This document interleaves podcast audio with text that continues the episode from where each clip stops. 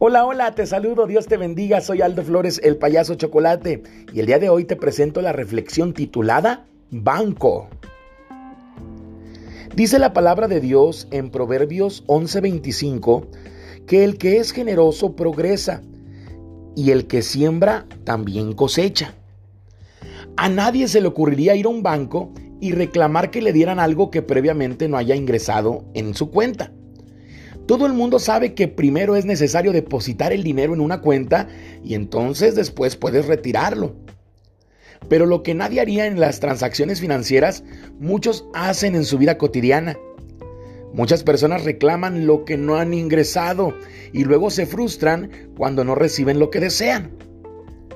La vida es como un banco de valores. Obtenemos aquello que depositamos si lo deseamos resistir las tentaciones, debemos ingresar decisiones firmes que nos ayudan a vencer.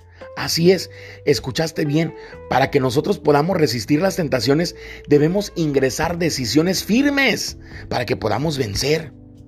Para lograr un buen carácter debemos de ingresar palabras y virtudes que nos hagan mejores personas.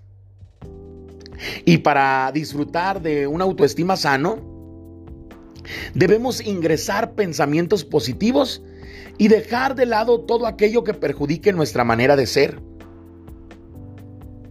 El depósito más importante es aquel que realizamos cada vez que nos relacionamos con nuestro Dios.